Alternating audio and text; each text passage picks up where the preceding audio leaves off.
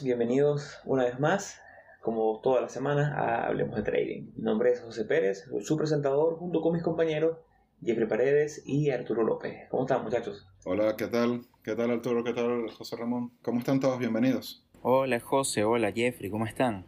Bienvenidos a todos nuevamente a otro episodio. El día de hoy continuamos con este seriado espectacular, seriado de traders legendarios. Ya hemos hablado de varios traders súper famosos y traders que admiramos, traders que, han sido eh, de gran inspiración para nosotros en este mundo y sé que para ustedes también. Y es por eso que hemos decidido darle un poquito más de, tiempo a este seriado y hablar de estas leyendas que tienen historias fascinantes, leyendas que eh, han pasado por eh, desde sus inicios, por todas las fases que pasa generalmente un trader cuando inicia, esa fase inicial, cuando estás comenzando los mercados, que no conoces nada, después cuando te vas adentrando poco a poco, y bueno, Dios mediante esa fase donde se hace multimillonario. el día de hoy estaremos hablando sobre Richard Dennis. Richard Dennis es el padre del tren following. Richard Dennis es uno de esos traders realmente legendarios. Eh, lamentablemente en la actualidad no está vivo, pero no hace trading, no está en el, en el ojo público, pero es uno de esos grandes padrinos del trading debido a que fue el que inició básicamente el trend following. Como ustedes sabrán, el día de hoy trend following es una estrategia considerada muy básica para los estándares actuales, porque es una estrategia que se usa básicamente usando moving average, básicamente antes en los 70, en los años 60, en los años 80, los mercados tendían a, tener un, poco más de esas tendencias, entonces era un poquito más más fácil. Y bueno, Richard Dennis fue el que inició toda esta tendencia de los mercados, fue uno de los primeros en realizar eh, una estrategia totalmente basada en el trend following. Y bueno, su historia es bastante, bastante interesante, cómo se fue desarrollando todo. Incluso es muy famoso por algo que llaman eh, las tortugas, también estaremos hablando de eso más adelante. Y seguramente después haremos episodios exclusivamente de las tortugas porque es, es de esas historias muy, muy, muy famosas dentro del mundo del trading y cuando comenzamos lo escuchamos mucho, lo escuchamos mucho y bueno, Richard Dennis fue el, el, padre de todo esto. Eh, Richard Dennis fue, es un especulador, bueno, fue, está vivo pero ya no hace trading, un especulador principalmente de commodities, materias primas, petróleo, oro, plata, eh, granos, todo lo que es materias primas. Él no traía eh, acciones americanas, a diferencia de nosotros, él traía más que todo commodities. Y pudiera ser principalmente porque la vida hizo que él comenzara en el training floor del Chicago Mercantile Exchange a la edad de 17 años. Ahí estuvo comenzando, bueno, obviamente como, en, como el, el, Exchange de Chicago es solamente de commodities, bueno, su vida se fue dando hacia el área de commodities. Eh, comenzó a los 17 años, estuvo trabajando por una compañía llamada Mid American Commodity Exchange, comenzó como un trader de piso, de estos que llevan las órdenes, que van corriendo de un lado a otro con las órdenes de los clientes, y así fue subiendo poco a poco. Eh, si bien es cierto, él obtuvo un, degree, un, grado en filosofía de la Universidad de Paul, eh, realmente siempre su, su, su core está dirigido hacia el trading. Y es ahí cuando él aproximadamente en 1960-70 él pide prestado 1.600 dólares, que en el momento obviamente era mucho más que ahorita. Él compra un asiento en el, en el, en el Chicago Mercantile Exchange por 1.200 dólares y le quedan 400 dólares. Y estos 400 dólares se convierten en, en el inicio de lo que es muy escuchado hasta el día de hoy en el trading, de cómo Richard Dennis convirtió 400 dólares en aproximadamente 200 millones de dólares. No sé si Jeffrey tiene por ahí otro dato de esos importantes de, Richard Dennis su inicio. Sí, de hecho, justamente con respecto a esa plata, el papá de Richard Dennis, que fue el, que le prestó el dinero, no recuerdo, creo que él era abogado, me parece, no, no, ahora no me viene en la memoria. El punto es que le, en una entrevista él comenta que, que, bueno, que Richard Dennis supo manejar bien ese dinero, supo, supo manejar bien el dinero que les prestó, convirtiendo 400 en 200 millones, es bastante. Eh, dentro de la... Y, ahí es donde viene, cabe destacar que por eso es que él se terminó convirtiendo en una leyenda y se ganó su puesto dentro del, digamos, el Olimpo de los traders, ya que tuvo y contó con una, con una estrategia que se adoptó muy bien a la época, digamos que fue de los pioneros de, de esta estrategia del trend following, como lo decía José Ramón. Y durante muchos años, principalmente en los 80, fue donde logró amasar más dinero. Por lo menos en el, en el 86, él hizo 80 millones de aquella época, que equivaldría a unos 150 millones actuales, quizá un poco más, más o menos. Es bastante dinero. Entonces esto hizo que eh, Richard Dennis se fuera ganando el respeto de los grandes traders de la época, como George Soros, eh, Paul Tudor Jones, que ya también lo mencionamos anteriormente. Y, una de las cosas que, resulta muy interesante de, de, este episodio es que ya les hablamos de Paul Tudor Jones, ya les hablamos de Stanley Druckenmiller, y, y aquí vamos a ver otra faceta de, de, la misma época. Mientras Paul Tudor Jones y Stanley Druckenmiller, eh, George Soros tenían ingresos y, empezaron a rentabilizar muchísimo en esa caída del 87. Eh, por el contrario, hay, otros perdedores que, salieron a, relucir mucho por, su, por, la trayectoria y el renombre que tenían, como lo es Richard Dennis. Entonces, eso también va, va a hacer que él decida retirarse, luego le quedaron unas operaciones abiertas, ya pronto hablaremos de eso. También estuvo, él estuvo, por lo que estuvo, él conseguía en la investigación, él estuvo involucrado en el trading más o menos hasta el dot-com bubble, que le quedaba, ahí terminó de cerrar algunas operaciones. Eh, también eh, se involucró mucho en la política, entonces esto habla de lo multifacético que, que es Richard Dennis. Entonces cuesta eh, encajarlo en un estereotipo, porque tenemos el Richard Dennis que es el filántropo, el Richard Dennis que, que invirtió en el, back Dressel, en el banco Drexel Burnham, eh, el Richard Dennis que es activista político, el Richard Dennis que es money manager. De verdad que, que terminó tomando muchas facetas. Eh, que, de verdad, que, que, termina resultando muy interesante porque uno se da cuenta que no precisamente alguien tiene que estar completamente enfocado en una sola cosa y, y, y, sabe, y puedes aprender a manejar eh, distintas, distintas caras de, de, de y, sacarle provecho a las distintas caras del éxito que vas logrando. Totalmente, totalmente. Y es, es esa, ese inicio, cuando, cuando vemos los inicios de, siempre recomendamos a la gente en este podcast, que uno de los libros que más nos ha gustado a nosotros ha sido eh, Market Wizards. Él es uno de los Market Wizards originales. Y en Market Wizards hay como una línea de tiempo donde cuentan cómo comenzó con sus 400 dólares. Ya para eh, mediados de 1970 esos 400 dólares eran 3.000 dólares. Estamos hablando de ya un retorno de 800%. Después, eh, en 1973, ese capital era 100.000 dólares. Y bueno, ya para 1974 tenía unos profits de 500 mil dólares. Estamos hablando 500 mil dólares para un hombre que había comenzado eh, en 1970, 1969. O sea, realmente, y todo esto en commodity. Y otra de las cosas que me parece súper importante destacar es que en ese momento los floor traders, los traders de piso, básicamente estaban muy enfocados al day trading. Ellos compraban y vendían acciones con mucha rapidez. Eh, mientras que Richard Dennis su gran diferencia era que él desde el inicio estuvo acostumbrado a tomar posiciones más duraderas, a hacer swing trading desde el inicio. Esto era poco, poco común para el momento, ¿no? Y es ahí donde vemos como él desde el inicio, su, más allá de ser, un, de, ser un scalper, como la mayoría de las personas eran, él tomaba posiciones, las aguantaba durante mucho tiempo, eh, no le interesaba tanto esas fluctuaciones de, de corto plazo, porque cuando tú cuando tu horizonte para una operación es de dos meses, no te interesa. Hay una frase por ahí famosa y es que una de las agonías más grandes que puede tener un trader es comprar viendo la gráfica diaria y después pasar a, la gráfica de 5 minutos. Hay que tener súper claro cuál es tu, horizonte con una operación. Si el horizonte de Richard Dennis era una operación para 5 o 6 meses, él no, no hacía day trading, no le interesaba la fluctuación diaria en la gráfica de 5 minutos. Eso es un punto súper rescatable de Richard Dennis.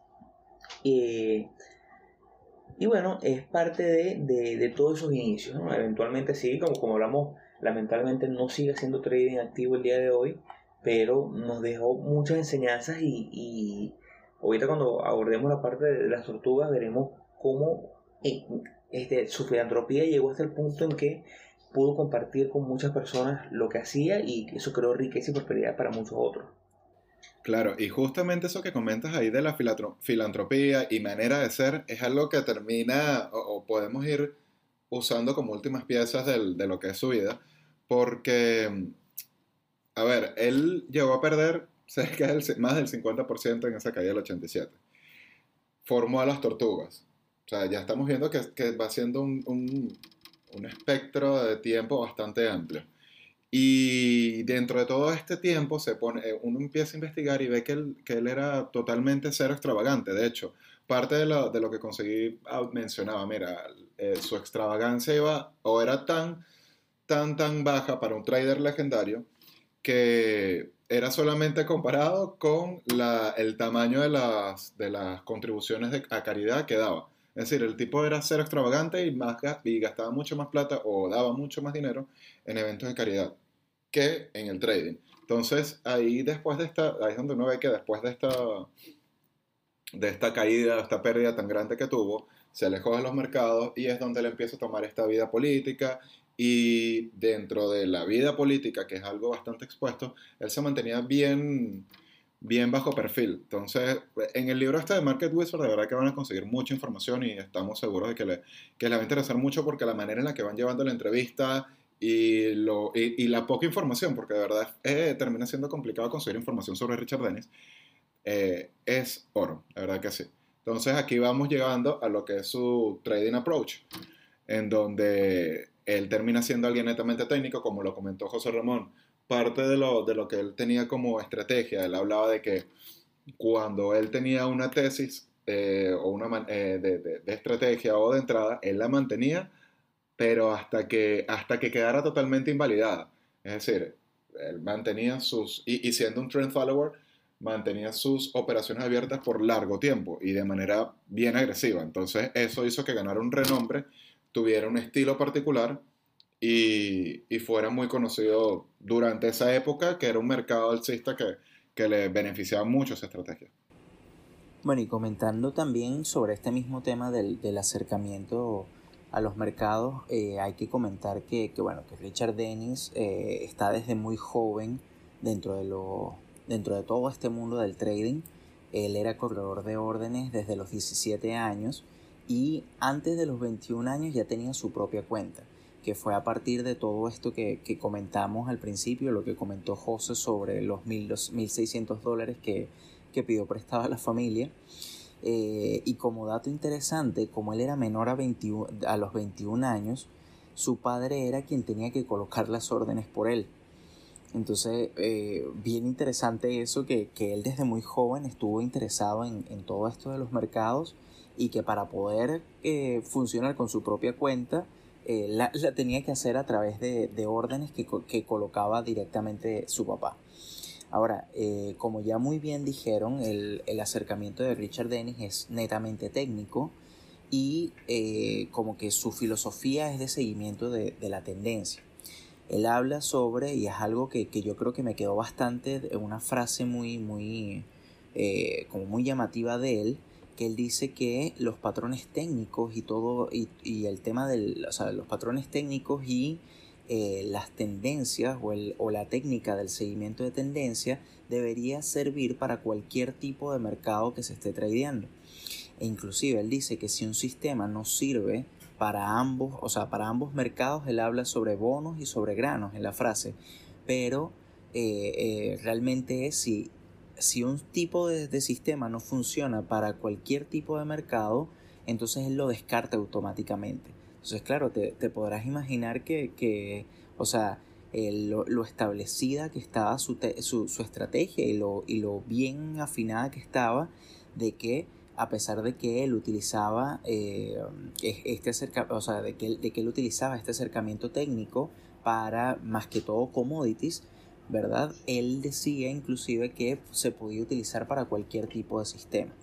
Ahora, algo muy interesante fue el, eh, su, o sea, sus pérdidas cuando, cuando fue la caída de 1987 y también la caída del 2000, que él agarra y se retira del mercado, él deja de tradear, deja de hacer trading por un par de años eh, por las grandes pérdidas que tuvo. eh, y eso lo que indica realmente es que su estrategia de seguimiento de tendencia es efectiva para mercados alcistas. Pero claro, cuando hay eh, algún, alguna caída del mercado algún, o algún inicio de, de o sea, un crash del mercado, ya deja de, ser, deja de ser tan efectiva su estrategia. Claro, claro. Y por lo menos ahí, ahí es donde se va viendo que eh, quizás no, no eh, cuesta, cuesta, cuesta determinar o, uno desde su posición determinar el por qué falló. Porque la verdad son traders que, que, que, tienen mucha experiencia, muchos conocimientos y, éxito comprobado. Pero ahí empiezan a unirse una serie de factores que en el mismo el libro de Market Wizard, Wizard le preguntan, este Jack D. Schwager le pregunta que si, si si, los, si el trading computarizado empezó a dar falsas señales, eh, falsos breakouts, eh, y empezó a perjudicar eh, su estrategia, o empezó a perjudicar los mercados. Y él dice algo que me quedó bien grabado en la cabeza, que el trader computarizado ganó o tuvo una victoria perversa, de cierta forma. Perversa, ¿por qué? Porque representa la devaluación del análisis técnico. Entonces, son varias cosas que se fueron agregando que lo afectaban. Eh, eh, quizás también el, cambio de tendencias, que era algo para lo que de repente no estaba totalmente adaptado a su estrategia. No, son varias cosas que fueron, que fueron incluyéndose en ese cóctel que le, que le jugó mal. Ahora, eh, ahí mucho se habla de que después de esta gran pérdida es cuando él cierra, cierra su fondo eventualmente eh, pero a mí me llama mucho la atención como en la entrevista que le hace Jack en Market Wizard, cuando ya había pasado esta gran pérdida de, de 49, 50%, él dice que esas pérdidas no influenciaron en nada su decisión. Eh, básicamente, leyendo la entrevista, yo creo que no tú es un trader algo como cansado ya del ritmo de vida de trading, que, que, que, obviamente no es fácil.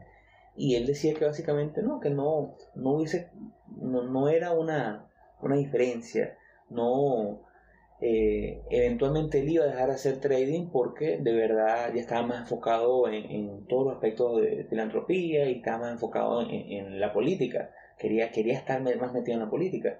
Y otra cosa que a mí me, me, llama bastante la atención es cuando le preguntan más o menos como que, bueno, pero ¿crees cuáles fueron los errores? Y decía, bueno, los errores fue que eso, hubo el cambio de tendencia, pero la operación como tal no tuvo error. Y eso habla mucho de cada vez que hablamos en este podcast de que las operaciones son buenas o malas independientemente del resultado. Una operación mala no es una operación, eh, hay una operación que sea positiva a nivel de retorno, pero que haya sido mala. Y puede ser mala porque sencillamente es una operación que no siguió, no siguió o no estuvo acorde a nuestro trading plan. Entonces, eh, si una operación que está diseñada y está tomada dentro de los parámetros de nuestro, plan, nuestro trading plan eh, la tomamos y da negativa, esa no es una operación eh, mala, es una buena operación. Y una buena operación porque indistintamente del resultado eh, random de una operación, lo que nos interesa es el largo plazo. Entonces él básicamente lo sacaron posiciones que para él eran buenas porque a largo plazo le iban a ser rentables. yo creo que es un punto súper importante y súper rescatable. A todos los que nos escuchan, nosotros siempre compartimos muy, muy buena información eh, a través de nuestras redes sociales y por eso que tomamos este tiempo en cada episodio para hacernos un poquito de publicidad. ¿no? Eh, nos gustaría que nos siguieran en Instagram, que nos pueden encontrar como arroba hablemos.de.trading. Estamos en Twitter también como arroba hablemos trading y en nuestro correo electrónico que nos encanta cada vez que nos escriben con dudas, con preguntas, donde compartimos material. Tenemos por ahí una entrevista Richard Denning no está en, el trading activo desde hace más de 20 años, pero tenemos por ahí una entrevista relativamente reciente donde hablan y, donde le pregunto sobre las tortugas y es muy buena. Eh, se la podemos compartir en nuestro correo. Nuestro correo es correo.hdt.com. En estos días hicimos una calculadora para, para el manejo de riesgo y position sizing y está muy buena. Podemos compartirla con mucho gusto por ahí, así que esperamos que nos escriban. Eh, y bueno, ahora vamos a pasar, ya hablando más o menos de, de, lo que fue su trading approach, de lo que fue su mercado. Bueno, cabe destacar que aún con esa gran caída, el, el promedio de retorno anual de Richard Dennis y su fondo fue de 25% eh, al día de su cierre. 25% de retorno promedio anual, lo cual es espectacular. Estamos hablando que un, para el momento en que él inició su fondo y a finales del 88, mil dólares invertidos hubiesen sido eh, casi cuatro mil dólares, a, pesar de las caídas. ¿no? Entonces, bueno, habla de un trader bastante consistente que si bien es cierto cayó en, desgracia, por así decirlo, en, sus últimos años, eh, dio mucho y le dio mucho a la comunidad de los traders y a la comunidad que él mismo creó. Y aquí es donde vamos con un poquito de, de, esa, de esa historia tan fascinante. Una historia fascinante. No recuerdo el año, no sé si tú recuerdas el año cuando se da lo de, lo de las tortugas, no, no tengo el año, pero sé que fue el en los 80, fue alrededor de los 80. Bueno, correcto. Eh, básicamente lo que pasó fue lo siguiente. Richard Dennis creía, y, bueno, en la entrevista todavía cree, que el trading, el buen trading puede ser enseñado. Mientras que uno de sus colegas y, y socios en su firma, llamado Bill Eckhart, creía que no, que el trader real, un buen trader, no se podía crear, sino que nacía con esas habilidades, porque son habilidades difíciles. Entonces ellos están en este debate y es cuando Richard Dennis le dice, bueno, pero vamos a hacer una apuesta, creo que apostaron un millón de dólares, si no me equivoco, eh, y la apuesta era, eh, mira, vamos a tomar, yo te apuesto, yo Richard Dennis te apuesto que yo puedo encontrar un grupo random de personas que no sepan nada de trading o que sí sepan, que nunca hayan tenido experiencia o que capaz sí, y les puedo enseñar les puedo dar una serie de reglas y ellos se pueden hacer millonarios con esas reglas. Y Bill decía que no, bueno, Richard Dennis está loco, eso no, no se puede hacer, eso no, no es posible. Y básicamente ahí es donde gira en torno todo lo que es el sistema de las tortugas. Se dice que, bueno, a él le preguntaron por qué se llama las tortugas y cuenta que en un viaje a Singapur vio como, como un criadero de tortugas, cómo se da toda la metodología y bueno, le gustó el nombre. Richard Dennis tiene una frase bastante famosa y es que él decía que eh, tú podías publicar en el New York Times, en el mejor periódico de Estados Unidos, todas las reglas de trading para hacerte rico y la gente aún así no iba a poder hacerlo. Porque eh, el problema no era las reglas, el problema no era no tener las reglas, el problema realmente era eh, la disciplina para seguir y tomar cada una de las reglas. Ese era el problema. Sí, de hecho, justamente antes de grabar el episodio estábamos hablando de eso y de las tortugas. Y José Ramón comentaba que, que él estaba siguiendo una de las tortugas, que, que hay varias que, que es, raro referirse a, estas personas, estos traders exitosos como las tortugas, pero existen varios todavía que están en, en, el ojo público y son bastante, bastante, bastante públicos. Por lo menos está Jerry Parker, Brian Proctor. Eh, a ver, vamos a retroceder un poco. Cuando empezó esto de, a reclutar las tortugas, eh, fueron 21 hombres y dos mujeres. Eh, me parece que uno falleció recientemente, una de las dos mujeres, eh, otra eh, era Liz Cheval, y, y, claro, el objetivo de él en cuando empezaron este, a, reclutar, o de ellos, era buscar gente que tuviera un background netamente estadístico, por lo que buscaron muchos jugadores blackjack, gente, gente que tuviera un background, un background estadístico bastante sólido, que no hubieran estado en los mercados que no hubieran estado en los mercados porque eh, consideraban que eso iba a ser un impedimento, iba a ser algo que iba a, complicar toda la formación, que iban a estar contaminados con todas estas malas prácticas que, que podían haber. Em, de estos, varios hicieron bastante plata, otros no. En esta entrevista que les comentamos, que están entrevistando a Jerry Parker y a Brian Proctor frente a, a Richard Dennis, eh, le pregunta que cómo fue su proceso de reclutamiento, que cómo fue cuando entraron. Y, me llama la atención que parece que fue algo bastante relajado la manera en la que, en la, en la que lo fue reclutando. También le preguntaban que, que cómo, cómo percibieron ellos todo este tema de las reglas y las, y las estrategias que les daba Richard Dennis. Y ambos comentaban que, que perfectamente, que en realidad era algo que, que estaba siendo rentable y, estaban teniendo una...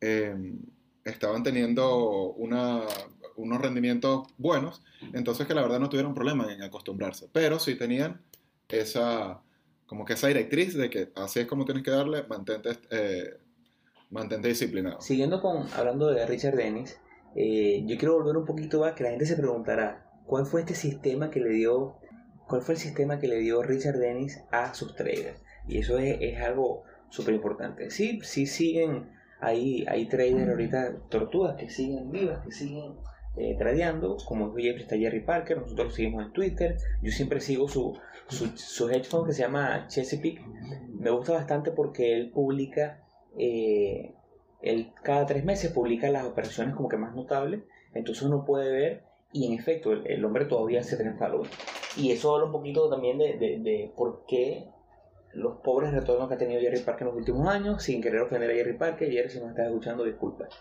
Eh, eso lo haremos un poquito más adelante.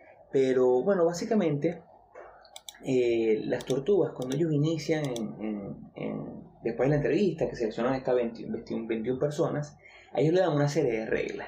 Primero le dicen qué mercados pueden traer. Los mercados eran eh, bonds, eran eh, rates, eran commodities, café, cacao, azúcar, eh, algodón, oro, plata, petróleo, eh, tenían gas, también tenían monedas, el, franco suizo, tenían el British Pound, tenían el, el franco, tenían el yen, el dólar canadiense, el dólar americano. Esos eran los mercados que tenían. Y esto cabe eh, Richard Dennis nunca hizo, Richard Dennis nunca hizo el, este sistema, nunca lo implementó en acciones. Y él dice muy claramente en su entrevista en Market Wizard que él no lo hacía en acciones porque sus estudios determinaban que en acciones generalmente no tendían a hacer trends como tal, a hacer tendencias, y más que todo tendían era a, a tener movimientos random intradía.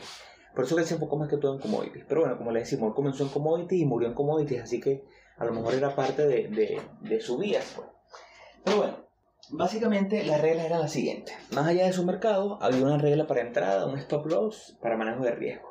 La regla para entrada era que ellos entraban cuando el precio rompía por encima de un nuevo máximo de los últimos 20 días. Básicamente, en la gráfica diaria, un moving average de 20, ellos rompían cuando el precio compraban cuando el precio rompía por encima del moving average tenía un stop loss que el stop loss era fijado a 2, ATR del precio de entrada. Recuerden que el ATR es Average eh, eh, Trade Range, es básicamente el precio, el movimiento diario normal de una acción. Tenemos acciones como por ejemplo Tesla, que su ATR puede ser 50. Esto significa que en un día promedio ellos vienen moviendo, ellos mueven, se mueven por lo menos 50 dólares. Ellos ponían un stop loss de dos veces ese monto. Digamos, si Tesla, el ATR es de 50, el stop loss sería 2 por 50 sería 100 dólares desde el punto de entrada, ese sería su stop loss. Aparte de eso tenían un trading stop loss. Un trading stop loss básicamente es un stop loss que tiene un movimiento que se va adaptando diariamente según el movimiento del mercado. En este caso ellos tenían un trading stop loss de 10 días, del mínimo de 10 días. Si después de ellos comprar el precio si un mínimo después de 10 días, ellos vendían. Y aparte de esto, ellos tenían su manejo de riesgo era basado en un 2% de riesgo en base a toda la cuenta. Entonces, eh, igual que para, para eh, ventas en corto. Ellos, no, ellos no, había diferencia entre long y short. Ellos hacían long, hacían short. Eh, si el mercado, si ellos hacían una venta en corto, era la entrada era al rompimiento de un mínimo de los últimos 20 días, el ATR por encima, 2 ATR y un máximo, un trading stop para un máximo de 10 días. Esos eran los principales. A cada uno de los 21 traders se les dio un, capital de 100 mil dólares. Y Richard Dennis cuenta en la entrevista de, de, de Market Wizard que después de un año ellos votaron a 3 de los 21 porque tuvieron resultados negativos, no pudieron seguir el. No, no, no dando resultados negativos, sino porque no pudieron seguir las reglas, o no, tuvieron esa fortaleza de seguir las reglas. Y eh, el otro 18, 18, 18 personas que quedaron, las otras 18 tortugas, promediaron retornos de 100%. O sea, imagínense esto. Obviamente Richard Denny gana la apuesta que hizo con Bill Eckhart. Y bueno, aquí es donde nace todo esto, lo mítico de las tortugas. Bueno, y cabe destacar también que, en, este tema de la, de la, selección de las tortugas y todo esto también les hicieron un examen psicológico. Eh, porque una de las partes que, que, más enfocaba también Richard Dennis, aparte de todo su, su sistema de, de acercamiento técnico y de seguimiento de tendencia era la parte psicológica. Ahora, él instruyó a las, a las tortugas por dos semanas, ¿verdad? Y a partir de ahí, él, eh, como, como, fue un, como fue un éxito el, estudio, a estos traders que pasaron las pruebas les dieron cuentas entre los 250 mil dólares y los 2 millones de dólares. Y claro, y, obviamente eh, lograron unas, unas ganancias increíbles con, con todo esto. Y de aquí viene Jerry Parker, que es como de los, del trader o una de las tortugas que fue más famosos de todas las entre todos los que, lo, o sea, bueno, el más famoso porque es el que más, ha, más renombre ha tenido por justamente también su fondo de inversión de Chesapeake Capital Management, que lo funda justamente en 1988. Claro, y justamente el, para agregar a lo, a lo que dijiste, em, bueno, convirtieron 250 mil en 2 millones, que esos fueron los, y, obtuvieron, y se les fundaron 50 para que siguieran manteniendo esto, y después de los 5 años, lograron alcanzar una fortuna de 175 millones. Cinco años, 175 millones.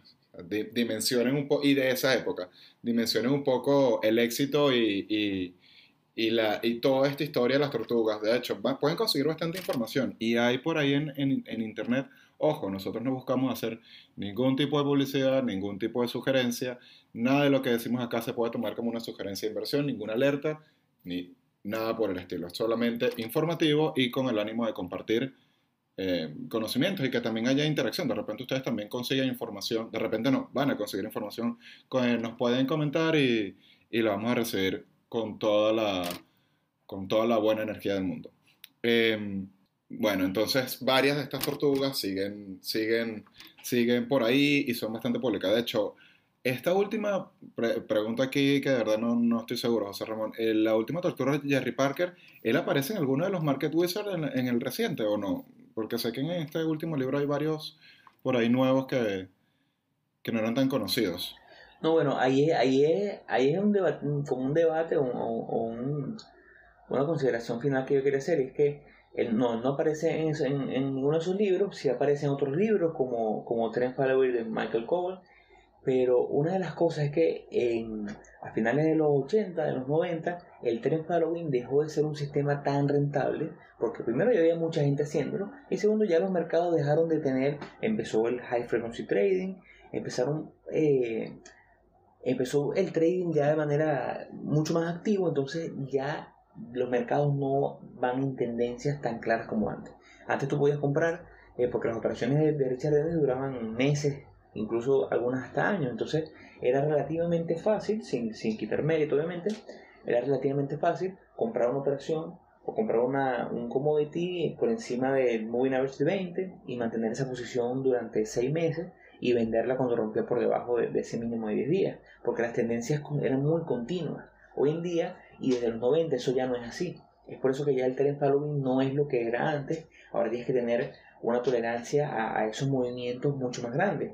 Eh, ya ahorita no puedes, si, si tú eres un trend follower activo, ya tu stop loss no puede estar simplemente en 2 ATR o no puede ser simplemente el mínimo de 10 días porque eh, el precio se va a mover, sí puede tener una tendencia, pero va a tener una fluctuación mucho más fuerte. Entonces hay que tener estómago para aguantar esas fluctuaciones durante el periodo que tú desees aguantar la operación.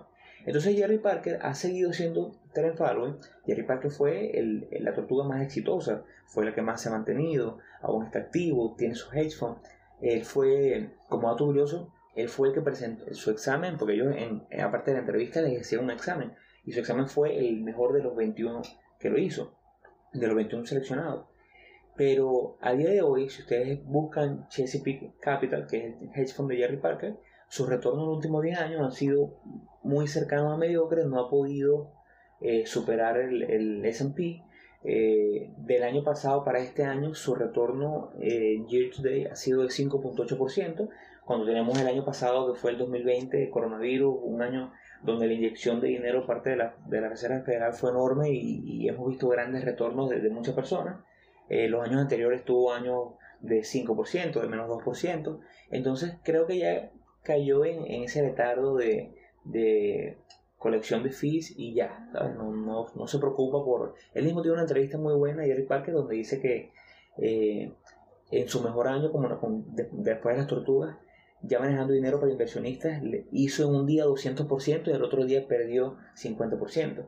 Entonces se dio cuenta de que ese no era el camino para poder tener una carrera sólida manejando dinero de otros y es cuando adopta un estilo mucho más light. Pero ese estilo más light ha llevado a un retorno mucho más light, por así decirlo. Bueno, y justamente en el mismo libro de Market Wizard, que lo volvemos a mencionar, la verdad que les va a gustar si, tienen la oportunidad de leerlo, eh, otro trader famoso, Michael Marcus, comenta que, una de las razones que él considera que, Richard Dennis perdió sobre el 50% de del dinero que manejaba en sus fondos, tanto personal como de, los fondos. En el 88, corrijo, fue de rato, eh, anteriormente dije en el 87, era que el Trend Following System, el sistema este de Trend Following ya no, ya no estaba funcionando.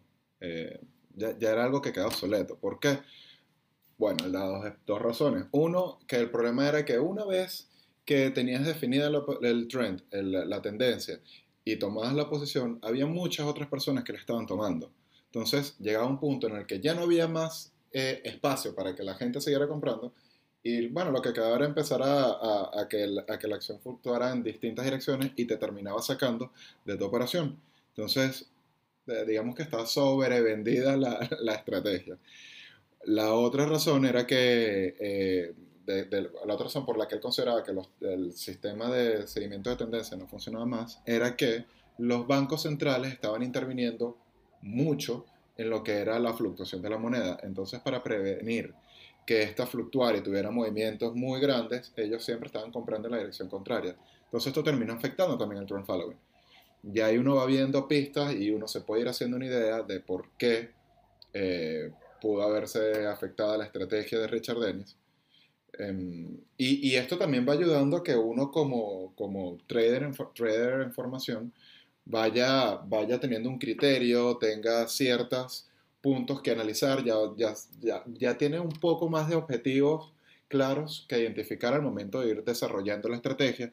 Y si bien no, no es algo que afecte tu estrategia, es información que, que, que, que sirve mucho y, y, uno va aprendiendo de los errores de otros traders, de traders que fueron hiper mega famosos, entonces, o, o, y muy millonarios. Y, y de verdad que termina todo esto, todo esto va sumando y son cosas que vale la pena notar para, para la formación de uno, para todo este proceso de la curva de aprendizaje. Totalmente, totalmente. Creo que en, Richard Dennis tenemos el ejemplo de cómo, claro, Richard Dennis hoy sigue siendo un hombre millonario que hizo su fortuna con el trading, perdió muchísimo dinero, pero sigue siendo, al final de McWizard, en, en, en su, entrevista, las últimas preguntas, que a él le preguntan sobre, bueno, esa sustancial pérdida, él dice que solamente perdió 10% de su dinero eh, que de lo que ha hecho en los mercados. Lo que pasa es que cuando lo mides en comparación con lo que ha donado y con lo que ha contribuido políticamente, sí es grande, pero solamente el 10% de todo lo que perdió. Entonces, al final del día, sí, el, sí tienes todavía ejemplos de manejo de riesgo. Hay mucho que aprender de Richard Dennis. Eh, y eso es lo que queremos transmitir con este podcast. Queremos transmitir que eh, no todo es infalible y no siempre vamos a lograr, o no, o no es simple, no es fácil que alguien eh, lo logre, pero una vez que, que, tienes las herramientas y que aprendemos de estos, de los errores de otros, que es la parte más complicada, nos ayuda. Nosotros recomendamos mucho Market Wizard y otros libros porque ah, cada trader de estos legendarios, cada trader famoso, habla de su historia, va contando cómo lo fue haciendo y entonces vemos muchas similitudes en, en el camino de cada uno de nosotros. Vemos cómo estas personas comienzan igual que nosotros. Entonces, si podemos entender qué, le, qué hizo estas personas eh, exitosas y podemos tratar de evitar los errores que ellos bien documentan cómo, cómo, cómo pasaron, creo que tenemos mucho más chance de hacerlo y de sobrevivir en los mercados a largo plazo. Bueno, con esto hemos llegado al, al final del episodio de hoy, un episodio que nos tenía bastante contentos. Vendrán otros episodios sobre traders legendarios. Creemos de verdad que hay mucha información importante sobre estos traders que nos pueden ayudar a nosotros y a ustedes a mejorar en toda su, su travesía en los mercados. Eh, sin más que agregar, bueno, quiero invitarlos nuevamente a que nos sigan nuestras redes sociales, a que nos manden un correo si, si les gusta y si quieren escuchar de algo en específico, si quieren que compartamos libros que tenemos en nuestra galería gratis, o si quieren, eh, eh, por lo menos el diario del trading, si lo quieren para que inicien sus operaciones y documentar sus operaciones, pueden escribirnos en eh, correo.hdt.gmail.com, en Instagram como arroba hablemos.de.trading y en Twitter como hablemos trading. Mi nombre es José Pérez y bueno, me despido. Hasta luego muchachos y será hasta la siguiente semana. Bueno, muchas gracias chicos, muchas gracias oyentes por escucharnos hasta acá y ya bueno, será hasta la próxima semana con un nuevo episodio. Un saludo hasta la siguiente semana.